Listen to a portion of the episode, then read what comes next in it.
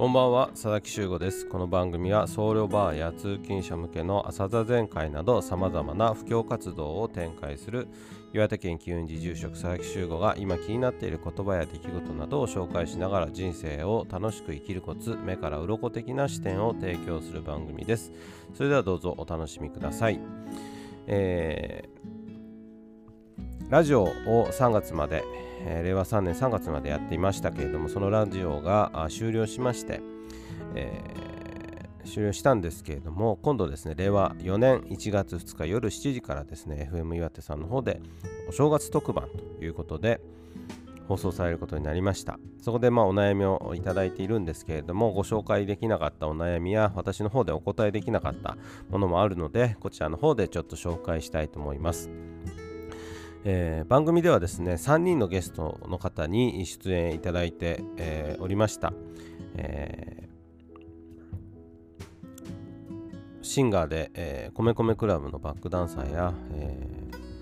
えー、忍者、えー、なんだっけな、えーと、キッチン戦隊クックルン。という E テレの番組で忍者の正影役をやられている小林テキーラ正治さんであったり、えー、一関市出身で、えー、元埼玉県警の、えー、佐々木成美さん刑事コメンテーターというかですねの方ですけれどもにもご出演いただいたんですけれども最後にご出演いただいたのが、まあ、お笑い芸人タレントの山田雅人さんです。あのまあ競馬の好きの、ね、方とかの中ではもちろん有名ですし、まあ、お笑い好きの方も、ね、知ってる方もいらっしゃると思いますけれども最近はですねいろいろな取材を通してですね、えー、まあなんというかその人のストーリーを話す語りという和芸で数々の講演も行っている方なんですけれども、えー、その山田雅人さんにもお答えいただいた悩みリスナーさんからのですね、お悩み相談がありました。え、私の方では特に細かくは答えていなかったので、私の考えも合わせてちょっとお話ししたいと思います。え、リスナーさんからのお悩み相談はこのようなものでした。えー、最近コロナ禍の影響であまり動きのない生活を送っていて気力も体力も落ちてきた気がします。目標や抱負といったものが思いつかずいろいろなことがめんどくさく感じたり、えー、どうでもよく見えてしまい自分でも心配になることもあります。これは老いということなのでしょうか。もしそうであれば老いとの付き合い方について聞きたいです。ということでした。まあねこのやる気の低下っていうのは老いのせいなのかなっていうふうに思うこともいらっしゃるんですけれどもあんまりこう老いっていうのはね関係ないような気もします。もちろん年を取ることで年齢を重ねることでできなくなるということが増えるのは当然のことですよね。若い時はできたのにっていうことはあるとは思うんですけれどももちろん年を重ねることで、えー、体験修行経験えいろいろなものを積んでいく中で、え新しい視点やそれがまあいい味になってくるということもあると思います。そこは前向きに捉えていただければなというふうに思います。で、まあ、やる気が必要なのかどうかっていうことも含めて、まあ、出そうと思ってやる気って出るものじゃないなというふうには思うんですが、まあ、そんな中で、えー、どうすれば、まあ、やる気を出せるか、えという、まあ、気分転換方法みたいなのをちょっと紹介したいと思います。えー、2つ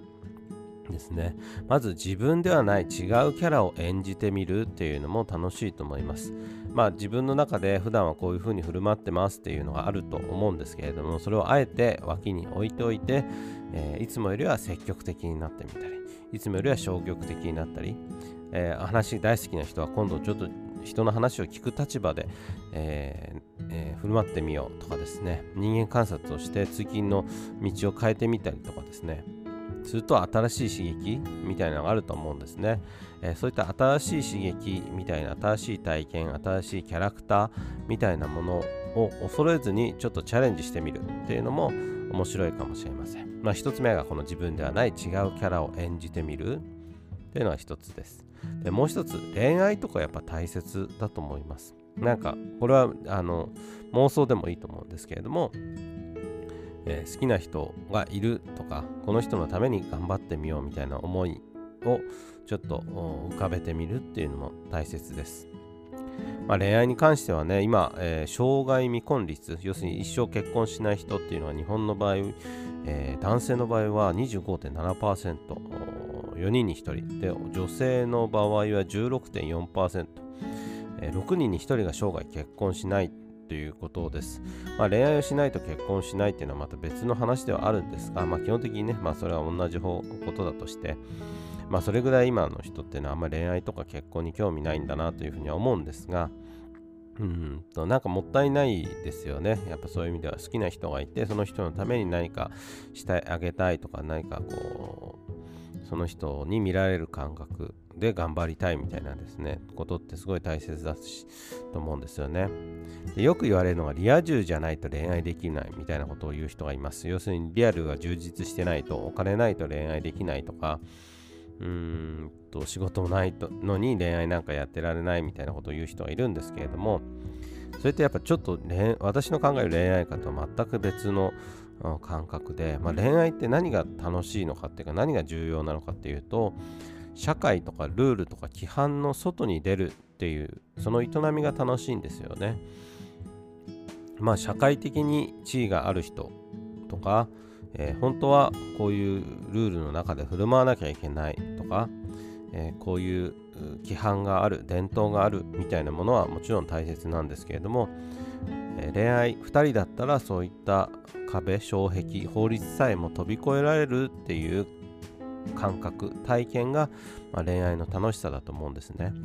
なので、まあ、リアルが充実してるかどうか、まあ、リアルが充実してるっていうのがまあどういう表現で使っているのか分かんないですけれども仕事があるとかお金があるとか、